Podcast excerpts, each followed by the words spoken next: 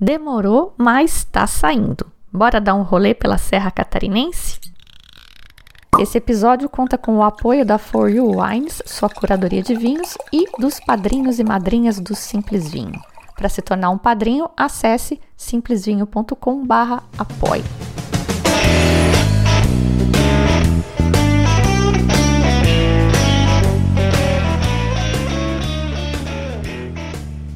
Os vinhos de altitude da Serra Catarinense recentemente obtiveram o selo de IP, Indicação de Procedência, e teve até podcast sobre isso já. O episódio de hoje é para ajudar a montar o seu plano de visitas na Serra. São as informações que eu usei para montar o meu plano, com os meus comentários sobre a minha visita por lá e alguns outros depoimentos e dicas que eu juntei. Primeira coisa para decidir é pensar quando visitar. Eu fui no início de dezembro. Tem vantagens e desvantagens. Cada época sempre tem vantagens e desvantagens. Então vamos dar uma olhada em todas. Você quer comer uva no pé? É uma experiência legal, é diferente. Comer uva vinífera no pé. Para esse objetivo, dezembro ainda não é uma época muito boa, as uvas ainda vão estar tá verdes. Talvez, talvez no Vale da Uvaguete, que é mais baixo, que a colheita é antes, a festa da vindima deles é em janeiro, talvez ali você já tenha alguma uva, mas vai ser uva guete. Na Serra, final de janeiro para uva branca já pode rolar. No caso da uva tinta, já é mais complicado, ela demora mais para amadurecer. Talvez uma Pinot Noir no começo de fevereiro, mas aquelas uvas italianas que são tão famosas que vão tão bem na serra, é mais para frente só, dependendo, já teve caso deles escolherem em maio. Independente de já ter uva comestível ou não, eu considero essa a época mais bonita para visitar os vinhedos, porque eles estão verdes e as parreiras vão estar tá carregadas. Como nada nunca é perfeito, pode ser, se já estiver rolando a colheita, os produtores vão estar tá bem ocupados. Isso pode ser um ponto negativo, especialmente nas menores onde a gente quer ir, quer falar direto com o produtor, quer conhecer, quer bater um papo com calma. Para quem quiser focar nessa coisa de interação mais pessoal, essa experiência mais pessoal, eu acho que o outono e o inverno são épocas mais propícias. Embora, notem, trabalho na vinícola tem o ano inteiro. Não tem sossego. Outra coisa chata no inverno é que é feio, as videiras estão hibernando, então fica tudo meio morto, parece que está morto, né? Falta vida. Para quem vai pensando em tirar fotos lindas, é um desastre. Mas nem tudo é vinho, né? Isso tudo que eu falei foi pensando com foco exclusivo em vinho, mas a Serra Catarinense tem outros atrativos muito legais. Para começar, tem o lance da neve, tem os caminhos da neve em 2021, o pessoal que foi atrás de neve ficou bem feliz. Nevou, aquela coisa linda, tudo branquinho. Eu não consigo entender uma pessoa que fique feliz com neve e com frio, mas se essa for a sua opção, vá preparado e é importante aqui ficar num hotel ou uma pousada, onde você for ficar, tem que ser bom, mas bom, porque o frio lá é forte e se não tiver estrutura, o lugar é sofrido. Eu fui no início de dezembro e passei frio à noite, dá para acreditar? Frio de ligar o aquecedor no quarto e chegou a gear. Saí de Florianópolis com vestido de alcinha, derretendo e passei frio na serra. Dizem que foi excepcional, que foi atípico, blá blá blá, mas seguro morreu de velho, né? É importante ir preparado. E se você vier no inverno, um outro evento interessante que você talvez queira conhecer é a Festa do Pinhão. Acabou de ser confirmada pela Prefeitura de Lages a 32ª edição da Feira Nacional do Pinhão. Vai ser nos dias 10 a 19 de junho, no Parque Conta Dinheiro. O inverno também é uma época boa para visitar se você curte aventura. As trilhas de montanha são tradicionalmente feitas no inverno. Essa é a melhor época por causa do clima seco. E tem muita trilha para fazer na região e tem muito canyon para visitar. E esse é um outro ponto positivo para o clima seco. Você vai ter mais chance de efetivamente ver os canyons. eu tenho experiências pessoais péssimas com essa coisa de neblina nos canyons quando fui, não dava para ver nada. E tem uma muito bizarra, a gente foi para Costa Rica, tem um vulcão lá no centro do, do país e não dava para ver o vulcão. Você não fazia ideia que tinha um vulcão ali, mas eu queria muito ver um vulcão, nunca já visto um vulcão na vida. A gente voltou depois e quando a gente voltou na cidade foi um choque, porque o vulcão pega a cidade toda, você vê ele de qualquer lugar. E no dia que a gente foi a primeira vez, não dava para fazer ideia que existia um vulcão ali. Voltando para o nosso tema, que é a Serra Catarinense. Serra do Rio do Rastro super famosa. Era um sonho de consumo meu visitar a serra, dessas listinhas que eu tenho para fazer, para marcar, fazer um check lá. Visitei. Pois eu subi e desci pela Serra do Rio do Rastro. É tenso. Eu era meio destemida, né, ou meio sem noção quando eu era mais nova, mas hoje eu sou bem medrosa e eu achei a estrada altamente tensa. Alguns de vocês devem conhecer a serra que liga Taubaté a Ubatuba, que não é uma serra light. O ônibus precisa manobrar para fazer as, algumas curvas ali naquela serra. Pois bem, essa serra de Batuba parece a rodovia dos Bandeirantes, dessa com cinco faixas, quando comparada com a Serra do Rio do Rastro. E é bonito, como dizem? Bom, talvez. Eu não sei porque eu não dei sorte. Quando eu subi, era noite, não deu para ver muito, e quando eu desci, o dia estava lindo em São Joaquim, não tinha uma nuvem no céu. Eu achei que eu fosse dar sorte, mas cheguei na serra e estava tudo tapado. Ainda que não tivesse tapado, quem dirige não consegue ver muita coisa, porque realmente a serra é tensa. Teria que parar nos mirantes. E para parar nos mirantes é melhor na subida, porque na descida ele vai ficar na sua contramão, ele fica sempre do lado de fora da pista. Você teria que cruzar a pista para parar no mirante e depois cruzá-la de volta quando você fosse retomar a descida. Considerando a sinuosidade da coisa, não me parece prudente. Outro ponto negativo aí no inverno para a subida ou descida da serra, enfim, é gelo. Se der gelo na pista, às vezes eles até fecham. E já que estamos falando da Serra do Rio do Rastro, vamos já aproveitar e falar de logística, porque através da Serra do Rio do Rastro é uma das formas de chegar à cidade de São Joaquim, que é um dos polos ali dos vinhos da região. Vamos então localizar geral a coisa. É claro que você pode chegar à Serra Catarinense por vários caminhos diferentes. O aeroporto mais próximo é o de Lages, ali a oeste, um aeroporto pequeno, e tem bastante chance de você chegar no aeroporto de Florianópolis também no litoral. Ou você pode vir de carro pelo norte ou pelo sul.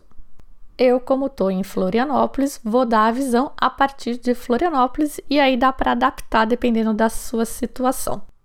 A BR-101 é uma estrada que segue sentido norte a sul de praticamente todo o litoral leste brasileiro, do Rio Grande do Norte até o Rio Grande do Sul, e ela vai ser a nossa referência aqui para o passeio na Serra.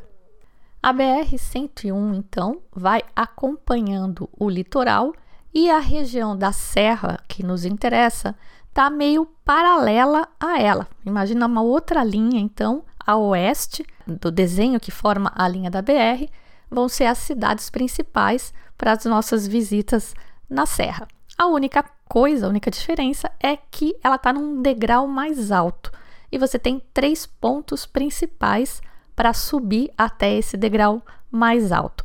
E cada um desses pontos vai dar numa das cidades polo, uma cidade central para você organizar sua visita. Essas três cidades principais, então, indo do sentido norte para o sul, são Bom Retiro, Urubici e São Joaquim. Bom Retiro é esse ponto, esse polo que é mais próximo de Florianópolis e é onde fica a vinícola Terra, que foi uma das pioneiras com essa ideia de enoturismo na serra. A história da Terra é meio que uma ramificação da Vila Francione, que é a grande pioneira, a grande idealizadora desse terroir de altitude. O projeto da vinícola é de 2013, embora os vinhedos sejam mais antigos, e aqui tem wine bar, bistrô e pousada.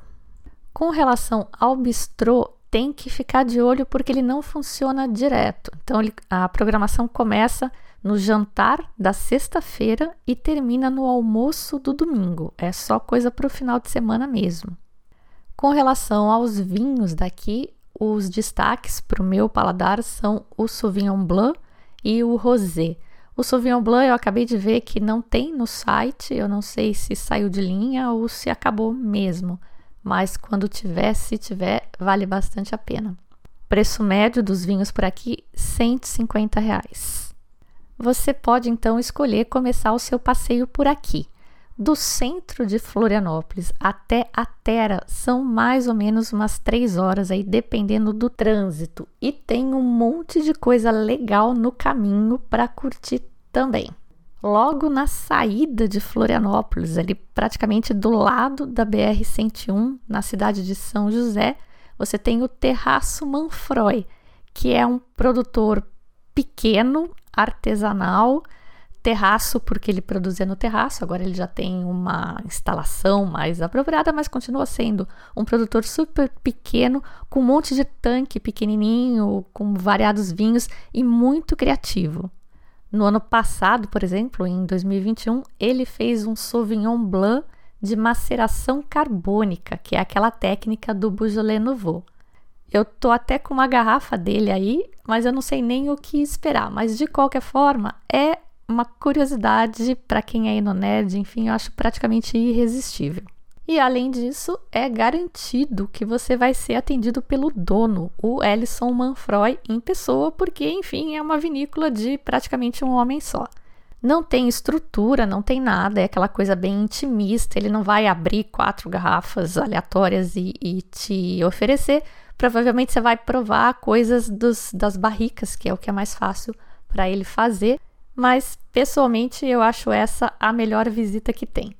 Mais ou menos no meio do caminho entre o centro de Florianópolis e a vinícola Terra, na verdade um pouco mais para lá do meio do que para cá, numa cidade chamada Rancho Queimado, você tem o Alto da Invernadinha Vinhos e Queijos. É um casamento perfeito.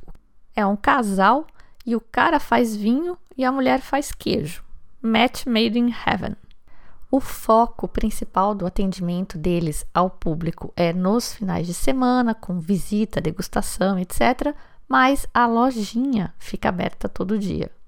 Não fui, não conheço nem os vinhos, nem os queijos, mas achei interessante que um dos vinhos que ele tem lá no portfólio é com a uva Fiano, que ele chama de Fiano de Avelino. Fiano de Avellino DOCG é uma denominação de origem na Itália, na região de Avellino, que produz vinhos com a uva Fiano.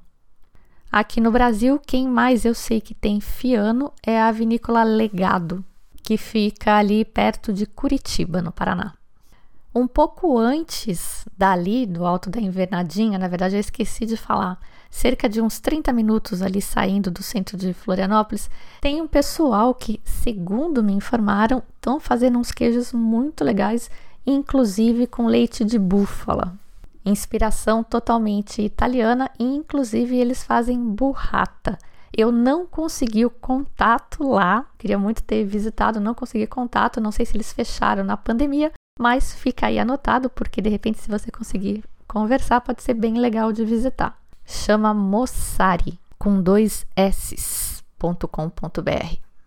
Outra coisa bem legal para visitar, que fica a 10 minutos da Terra, logo antes de chegar na Terra, é a Casa do Mel. E por que, que é legal, né? Mesmo que você não goste de mel. Existe aqui em Santa Catarina, também no Paraná e no Sul, mas principalmente aqui em Santa Catarina, um mel com indicação de procedência. Eles ganharam o selo de IP no meio do ano passado, no meio de 2021, mais ou menos na mesma época que os vinhos de altitude ganharam o seu selo de IP. É o mel de melato da Bracatinga. Bracatinga é uma árvore, uma espécie arbórea brasileira, presente no país todo, mas predominante na região sul. O mel do melato da bracatinga é fabricado pelas abelhas a partir de um líquido açucarado que um inseto chamado cochonilha produz ao se alimentar da seiva da bracatinga. E isso só acontece a cada dois anos, só nos anos pares.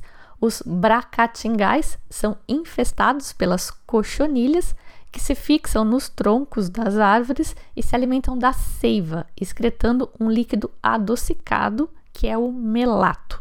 É esse líquido que fica depositado nas partes externas da planta que vai ser utilizado como matéria-prima pelas abelhas da espécie Apis mellifera. E a partir dessa associação é elaborado o mel de melato da bracatinga.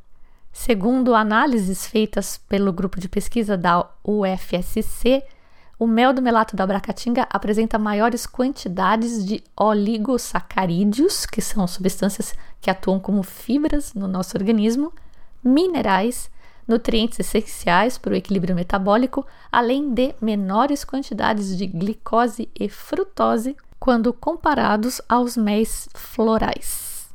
E se você for fã mesmo de mel, um outro mel para provar por lá é o mel do canudo de pito, que é uma planta nativa da região de São Joaquim. Na verdade, ela é frequente em regiões com altitude entre 1.000 e 1.100 metros, que é super comum ali no Planalto Catarinense. O mel de canudo de pito já foi mundialmente reconhecido quando ganhou o concurso de melhor e mais doce mel do mundo no Congresso Internacional de Apicultura em Atenas, na Grécia, em 1979 e é agora o próximo candidato a ganhar um selo de indicação de procedência. A EPAGRE e a UFSC já estão buscando esse reconhecimento. E isso tudo foi só para chegar até a vinícola Terra em Bom Retiro, que é a mais pertinho de Florianópolis. Na Terra, como eu disse, tem pousada e tem o bistrô com um menu harmonizado de cinco passos. E se você estiver se sentindo aventureiro, tem por aqui também uma vinícola de Burato, DI Burato. Fica junto com o Hotel Fazenda Santa Mônica. Eles têm pousada e atividades de ecoturismo e eles plantam uvas, a Fiano inclusive vem daqui, e eles fazem vinho e fazem grapa também. Dali, em meia hora mais ou menos, você está em Urubici, que é a cidade fofinha, bonitinha, onde todo mundo tira foto na neve. Urubici é um daqueles três pontos focais que eu tinha comentado, né? Bom Retiro, Urubici e São Joaquim. Mas aqui não tem vinícola. O ponto forte é ecoturismo. E o ponto de chegada até aqui, desde a parte baixa lá da, da BR, é a Serra do Corvo Branco. Então você pode tanto chegar nessa parte alta para fazer o seu passeio pela serra através dessa Serra do Corvo Branco, ou você pode ir embora por aqui. Ouvi dizer que tem gente que faz esse caminho, realmente sobe ou desce a serra e sobrevive. Eu não saberia dizer. Mas, se você não for muito aventureiro, como é o meu caso, estando no Planalto, você pode ir até o comecinho da descida da serra, só o comecinho para tirar aquela clássica foto da estrada entre dois paredões de pedra. Se o dia estiver limpo também dá para ter uma boa vista da serra, é bem bonito. É nessa região então que você poderia visitar o Canyon espraiado com o seu famoso balanço infinito, mas tem que ficar de olho porque pode requerer um 4x4. Um caminho mais fácil é até a cachoeira do Rio do Bugres, mas também são 20 quilômetros de estrada de chão meio punk. Um outro passeio que é bem bonito e que é fácil de fazer, não vai quebrar o carro, não precisa de um 4x4 nem nada disso, é o Morro da Igreja e a Pedra Furada. Mas olho que você precisa de uma autorização do ICMBio que você tem que pegar antes de ir no centro da cidade. Então presta atenção nesse trâmite todo para não perder a viagem. Aqui tem uma lojinha de vinhos que eu já ouvi o pessoal falando bem, mas eu não conheço, chama Serra do Sol. E eles fazem vinho. A loja funciona em horário comercial e pode render umas conversas boas. Parece que dá até para visitar o vinhedo se agendar. E para aqueles com o espírito desbravador bem forte mesmo, tem mais dois produtores por aqui que talvez vocês queiram conhecer: a Casa Cervantes e a Vinícola Urupema. Eu só sei desses dois nomes por causa de um daqueles mapinhas turísticos que eles distribuem nos hotéis e pousadas.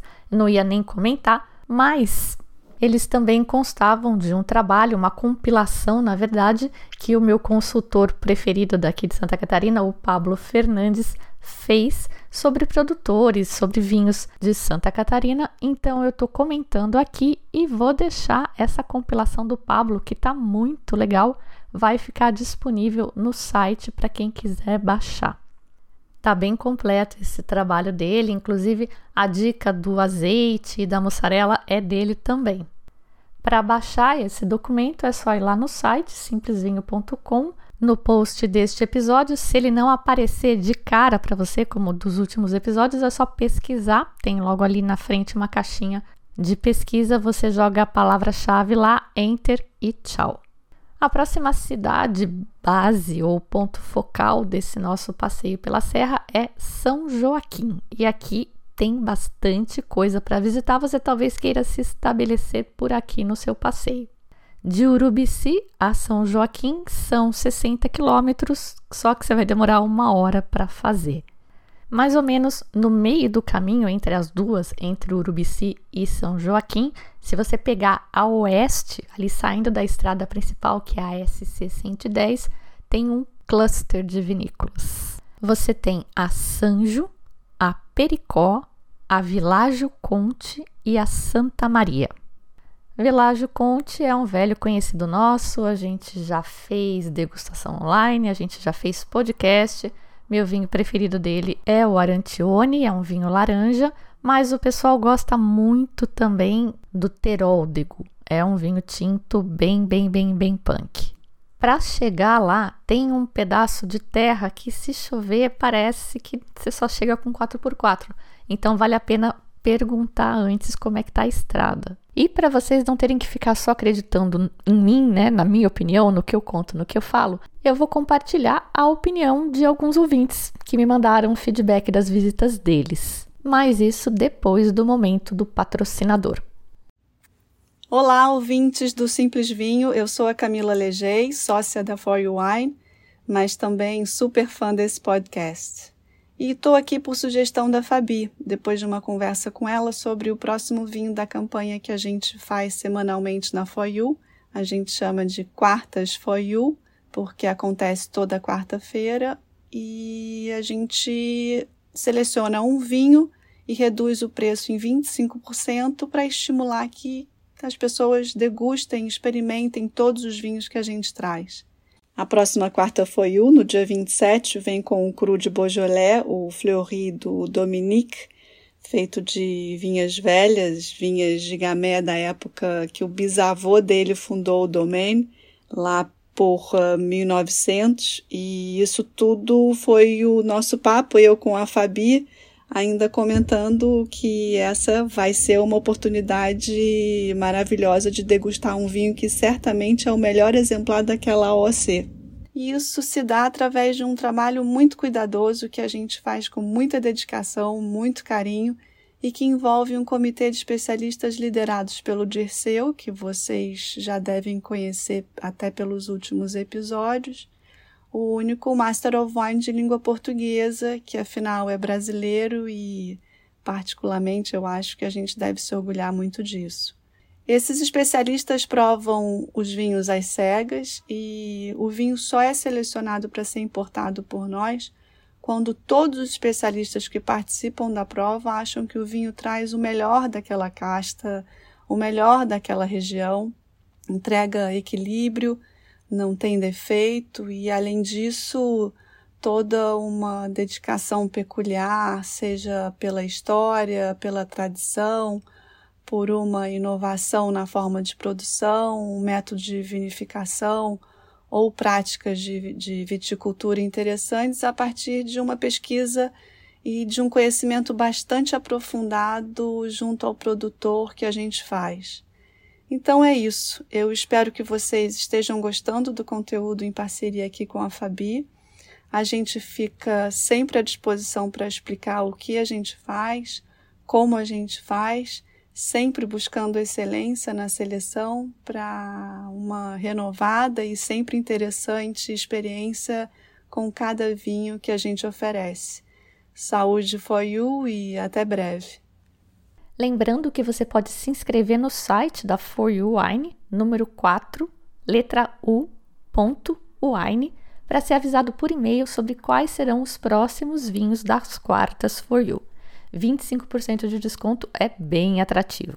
Para os outros vinhos do portfólio, você pode usar o cupom Simples4U, que dá 15% de desconto. Pode ainda rolar frete grátis, dependendo do valor da compra e do local do envio. E se você quiser saber qualquer coisa sobre esse ou outros vinhos da For You, você tem o privilégio e a oportunidade de perguntar diretamente para o Dirceu no momento Pergunte ao Master of Wine. Olha isso, hein? Onde mais você ia ter uma chance dessas? O momento Pergunte ao Master está mais para o final deste episódio e está relacionado com um dos vinhos da Serra Catarinense que a gente vai ver por aqui. Vamos voltar para a Serra então com o depoimento do Humberto Proença, xará do Humberto Conte, sobre a visita dele à Világio Conte. Olá, Fabi. Meu nome é Humberto. É, eu sou ouvinte assíduo e padrinho do Simples Vinho, né?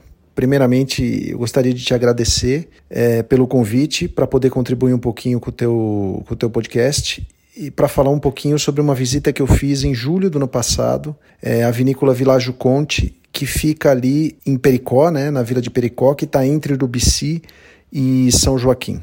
Bom, através do seu contato né, com Humberto, eu acabei agendando a visita com ele, é, mas Humberto não ia estar na vinícola. E aí ele me passou o contato da Camila. A Camila é enóloga responsável pela, pela vinícola Vilagio Conte e ela nos recebeu lá é, na visita.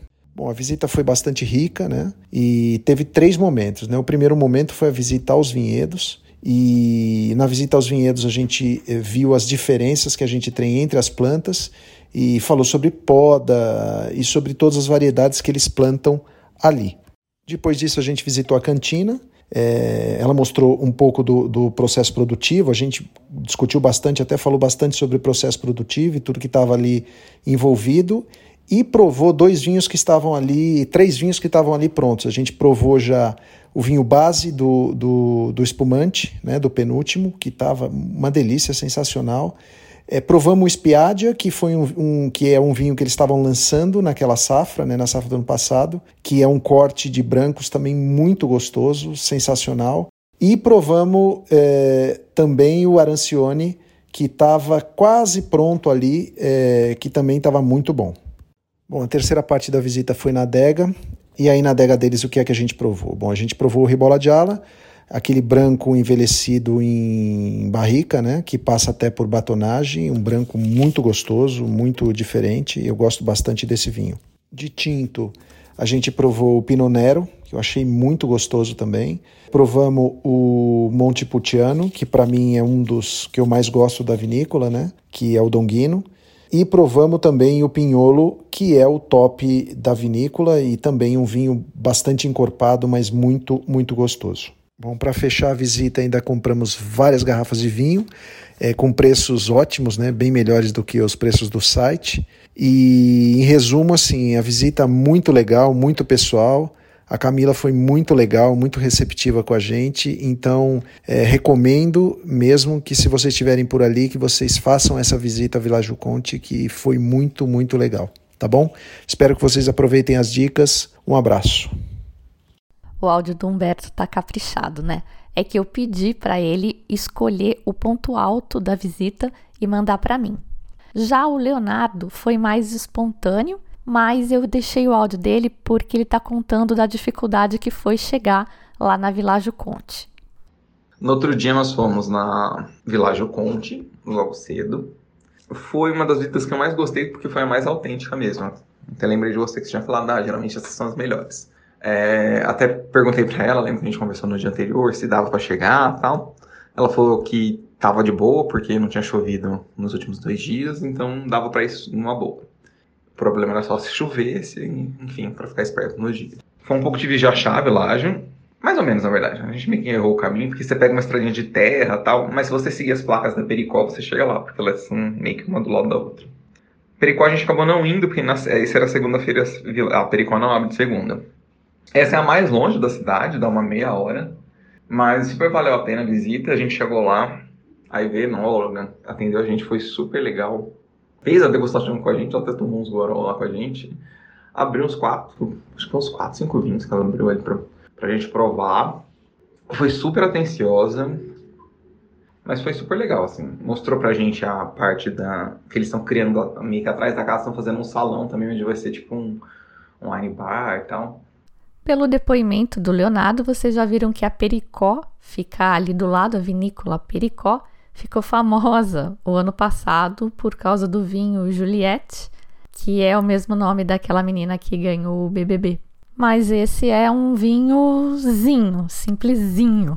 Eles têm vinhos mais interessantes, inclusive eles têm solo de granito, que dá aquele toque de mineralidade no vinho.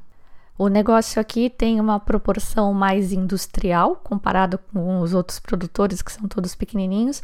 Eles produzem cerca de 120 mil garrafas por ano. As visitas são padronizadas em horários fixos. Às 11, às 13 e às 15 horas não tem papo. Eles têm o wine bar, almoço harmonizado eventualmente tem datas pré-definidas. E segundo o site deles, no momento eles estão funcionando de quarta a sábado só. Uma curiosidade sobre a pericó é que eles usam lhamas para fazer o controle das graminhas. Lhamas peruanas. Leonardo falou que você chega lá em meia hora e que é longe. Na verdade, você chega lá em quase uma hora. Seja isso vindo de São Joaquim ou de Urubici, mesmo tempo, meio do caminho quase exato. Mas nessa nossa viagem, a gente estava indo rumo sul, com destino a São Joaquim, saindo de Urubici. E ali então, mais pertinho de São Joaquim, a gente tem a Piccola Fattoria, um projeto pequenininho, piccolo, como o nome diz, que agora eles têm até um deck lá para fazer piquenique, tá bem bonito, mas na época que a Maiana Mesquita me pediu dicas, eles ainda não tinham nada pronto, mas mesmo assim eles concordaram em recebê-la. E olha só o feedback que ela me passou na volta. Oi, Fabi. Obrigada por ceder suas dicas e planejamento da Serra Catarinense. A Piccola Fatoria foi o ponto alto da viagem. Thaís e Joiomir foram fofos e muito corteses. Tivemos uma experiência personalizada e incrível. Como eles estão começando, não há estrutura física na propriedade, mas foram super atenciosos e nos levaram para um piquenique ao pôr do sol, regado a muita conversa e prova dos vinhos deles. Como as histórias foram muito boas, a degustação se estendeu noite adentro. Muito obrigada pela dica de ouro. Tanto a Maiana quanto o Leonardo, que foram os depoimentos que eu coloquei aqui para vocês, optaram por se hospedar, ficar baseados em São Joaquim. Eu também fiz isso. Todas as vinícolas que eu vou falar agora estão muito perto da cidade de São Joaquim, coisa de 30 minutos você chega em todas, qualquer uma delas. Vinícola Dalturi Vila Francione, Vinhedos Monte Agudo, Leone de Venezia, Világio Bassetti e Vivalte. E foi meio sem querer, mas eu falei aí na ordem de distância. A Vivalte é a que fica mais longe. Então, por razões bastante lógicas, tanto as minhas visitas quanto as da Maiana e as do Leonardo se concentraram por aqui e eles foram em lugares que eu não fui e eu vou mesclar as minhas informações com as informações deles até para vocês avaliarem aí várias opiniões divergentes. Vila Francione, segundo a Maiana, gigante da região. Não curti muito a visita, bem padrão mesmo, e os vinhos não me impressionaram. Ponto positivo é o wine bar, em que se pode provar doses de vinhos que não estão inclusos na degustação por um valor extra, mas honesto. A Vila Frontione tem um receptivo bem legal, é bem estruturado, o passeio é bem legal.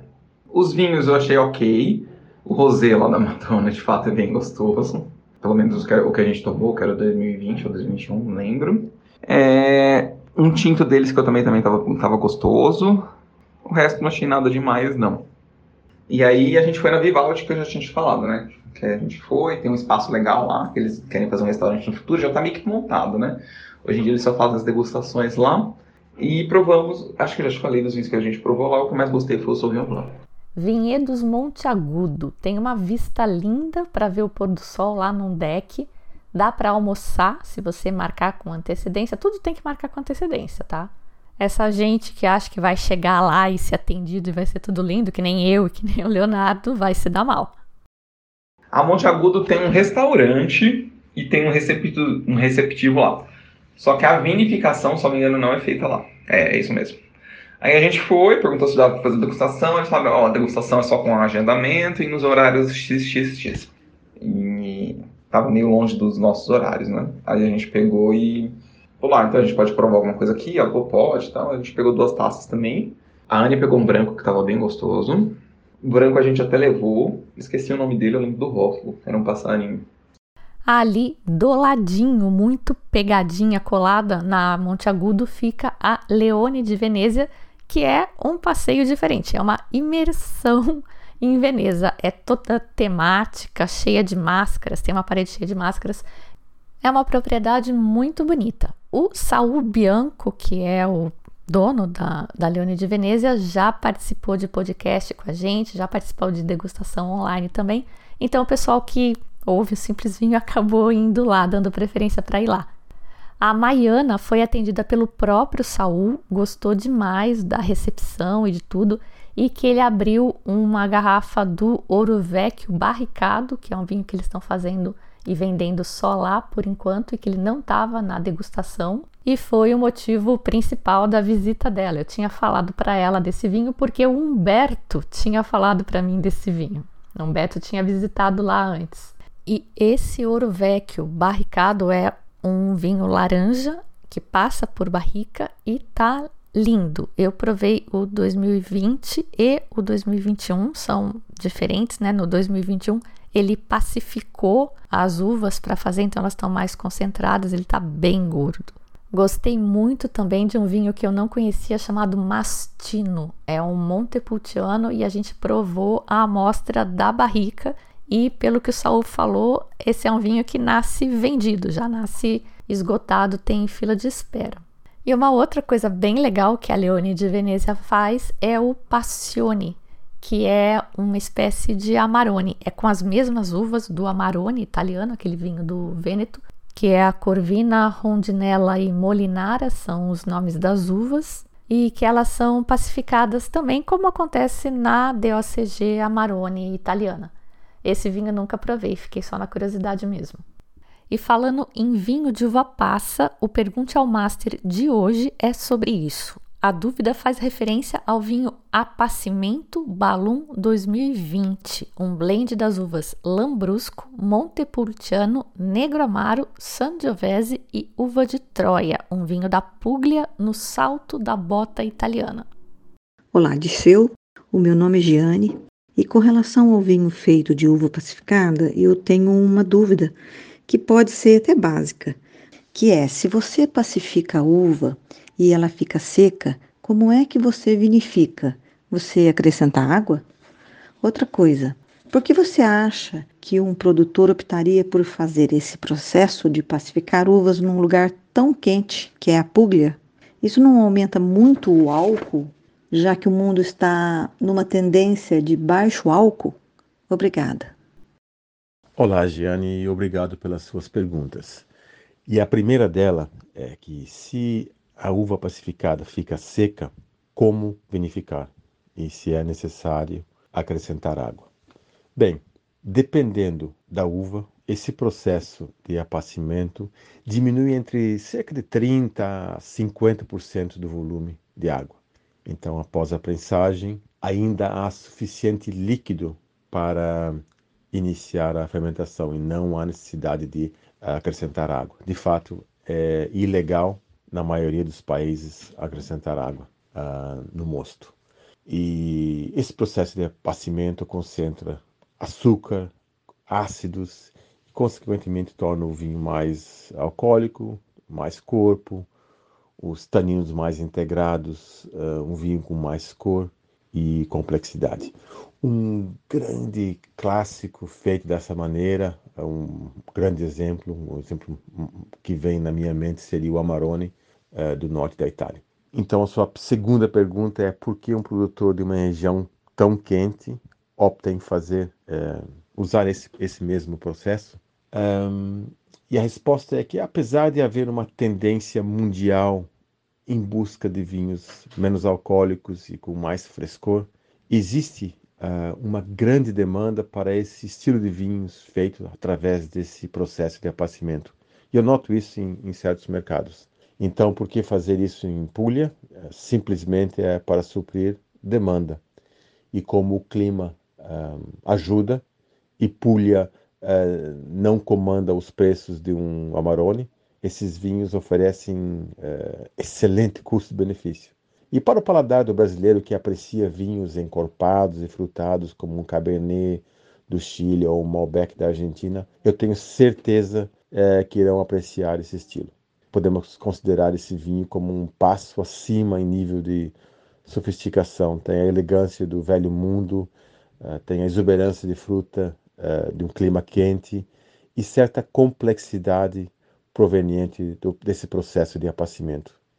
Nesse contexto, é, o Balloon é, já é um, um, sucesso e eu tive a oportunidade de, de observar a reação uh, das pessoas aí no Brasil dias atrás.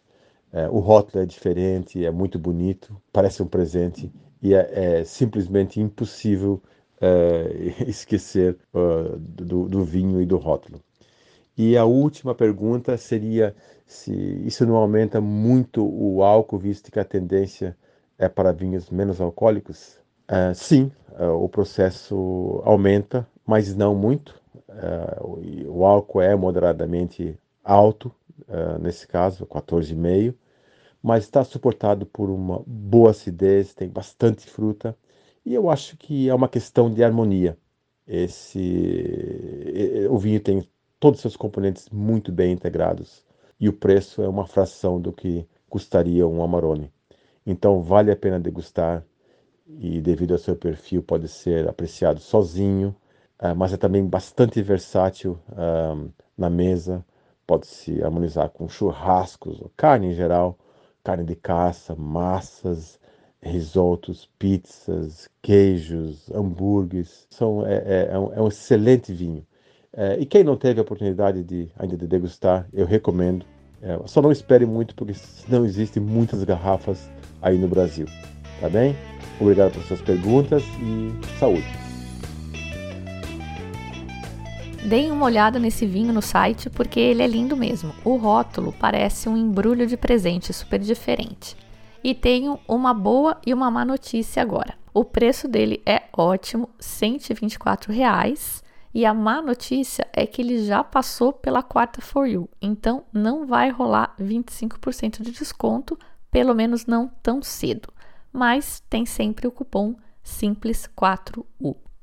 Uma má notícia e duas boas, vai? Balanço excelente. Bora terminar o nosso passeio pela Serra Catarinense. Próxima parada, Vinícola Dalturi, nas palavras da Maiana. Uma surpresa agradável, apesar de um problema interno na hora da nossa reserva. Havíamos reservado o Sunset, mas alagou uma parte da estrutura pela chuva e impossibilitou essa modalidade. Mesmo assim, staff Cortês contornou com muita educação e atenção o ocorrido, nos conduziu à degustação com doses extra de generosidade. A taça do Malbec 2020, servida pelo irmão do dono, dava quase meia garrafa. A estrutura é imensa lindamente decorada e só crescendo em serviços ofertados. Já tem restaurante e bar, hospedagem, campo de golfe e outros estão em construção. Dos vinhos, experimentamos um Viognier, muito delicado, um pouco doce, mas agradável, um Montepulciano redondo, aveludado, perigoso de tomar porque desce fácil, e um Sangiovese mais estruturado que os da região, com mais corpo, mais álcool e, segundo eles, com potencial de evolução de mais 10 anos. Passa por barrica também 15 meses, eu acho. Ah, e lá eles têm uma receita diferente de Amarone, ideia do proprietário, um boliviano. Eu não faço ideia de qual receita seja essa. Eu fui lá também, mas só pro almoço. Eu não fiz degustação, não me apresentei como simples vinho, não encontrei ninguém. Eu fui só almoçar mesmo. O lugar é gigante, realmente muito bonito. Por dentro, por fora eles estão em construção ainda. Mas por dentro é muito bonito e só tinha eu, o restaurante inteiro só para mim. Eu não pedi o almoço harmonizado. Eu acho que é muito vinho. Você visita a vinícola de manhã, toma vinho. vai ao almoço com vinho, com bastante vinho. Depois vai de tarde com mais vinho. Para mim é muita coisa. E ainda por cima a gente estava dirigindo, né? Então a gente pediu os almoços e pedimos vinho por taça, uma taça de branco e uma taça de tinto, ambas muito bem servidas. A gente compartilhou em dois, para mim foi mais do que suficiente. O meu marido, que era o titular das taças, né? No, no almoço as taças eram dele e eu dei só uma bicadinha. Depois dali a gente foi no Village Bassete e ele nem quis tomar vinho, para vocês verem que não é porque eu sou menininha, pequenininha, que bebo pouco, que é muito vinho, é muito mesmo. Muito bem, Village Bassete pela Maiana.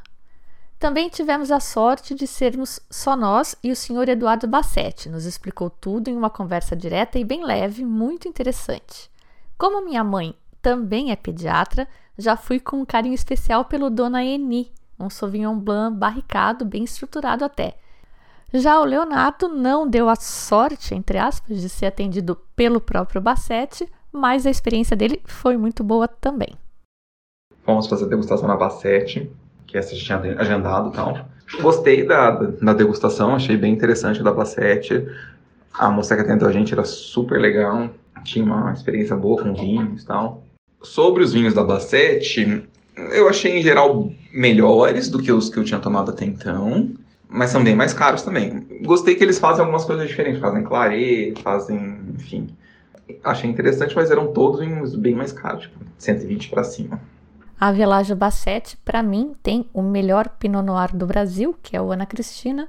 Tem um vinho laranja também, ele acabou ficando de fora daquela série sobre os vinhos laranja que a gente fez em 2020. E tem um Claret, que está na moda. Se você perdeu o babado do Descorchados 2021, um vinho Claret, o da Era dos Ventos, foi eleito pelo Patrício Tapias o melhor vinho tinto do Brasil. É um vinho rosé, tá? Não se engane.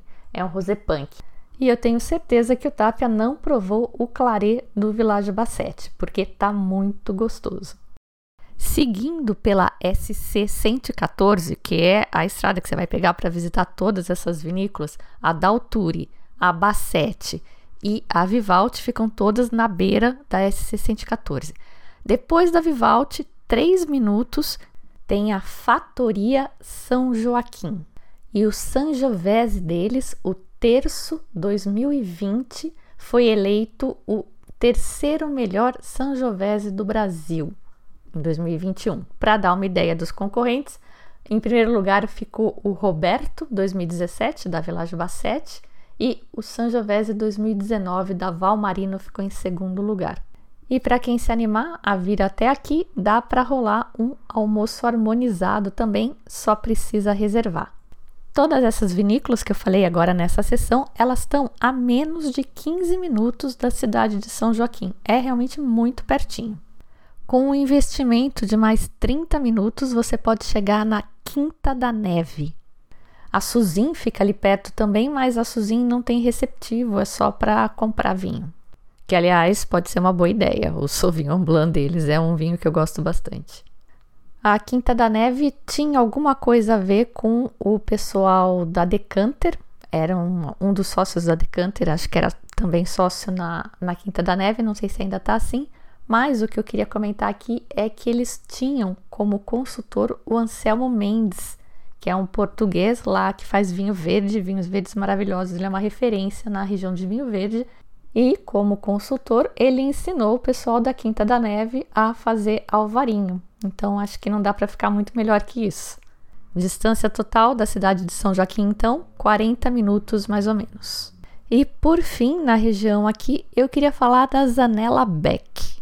Você vai encontrar ele no mapa como Fazenda Boava ou Pousada Boava. Ele tem uma pousada lá que na verdade acho que é um quarto, um chalezinho que ele aluga pelo Airbnb, mas dá para dormir lá.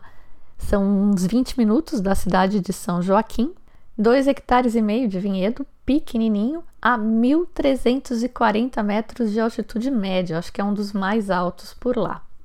É um produtor de estilo mais natural e ele faz um vinho laranja de Itália que eu encomendei já, tô louca para conhecer, encomendei, mas não chegou ainda. Quase chegando em São Joaquim, a 3 minutos da cidade, a gente tem a vinícola Hiragami, e o enólogo lá é o nosso amigo Arlindo Menossim, Dacão Perdigueiro, tem podcast com ele também, porque ele tem vinho laranja. A Hiragami, a rigor, não tem estrutura nenhuma para visitação, mas se você der sorte de o Arlindo estar por lá, talvez role um bate-papo bem legal. Eu não dei essa sorte. E por perto, aí numa proximidade logística para você visitar numa pernada, é isso aí que tem. O resto, que não é resto, as outras vinícolas, começam a ficar mais longe e espalhadas pelo estado. Então você tem algumas conhecidas como a Világio Grando e a Abreu Garcia. A Abreu Garcia talvez até dê para visitar, ficar umas duas horas de São Joaquim. Mas a Világio Grando é longe mesmo. Você tem a Crans em Treze Tilhas. É, Treze Tilhas é a cidade onde se instalou uma turma de austríacos que chegou no Brasil lá pelos idos dos anos 1930. E meu sogro, o Sigmund Nolseisen, veio nessa leva. Seu Zig, como ele ficou conhecido, completaria 100 anos agora, em 2022. E fica aqui então a minha singela homenagem. Por lá você tem ainda a Vinícola Panseri, Viel, a San Michele, que é uma que faz um nebiolo. Eles ficam em rodeio. E tem outras também, e elas estão listadas nesse trabalho que o Pablo Fernandes fez e teve a gentileza de compartilhar conosco, e eu vou deixar disponível no site no post deste episódio. Faltou falar da Casa do Vinho, que é uma loja de vinhos mas ele também compra vinho por aí e engarrafa e vende com o rótulo dele. Tem em São Joaquim e tem em Urubici. Na Casa do Vinho você vai poder comprar vinho dos lugares onde você não conseguir ir, que você não conseguir visitar. Certamente não tem tudo, mas tem bastante coisa. E é isso. Vou fazer um daqueles mapas com tudo anotadinho lá no Instagram. Aproveita para curtir, salvar, comentar, enviar para quem vai planejar essa trip com você. Compartilhe o podcast também, avaliando o agregador que você usa para ouvir. Vocês sabem que isso me ajuda muito, não custa nada e até ajuda também quem tem interesse por vinho e ainda não me conhece. E se você quiser participar do podcast, tiver alguma dúvida, manda para mim. Aproveita a parceria com a Free Wine e pergunta logo pro Master. É realmente um privilégio esse acesso que eles estão dando pra gente. Ou me manda só um oi um beijo, me marca no Insta quando você estiver me ouvindo. Cara, isso faz meu dia, vocês não fazem ideia. Eu sou a Fabiana Knossaisen e vou ficando por aqui com um simples vinho. Tchim, tchim.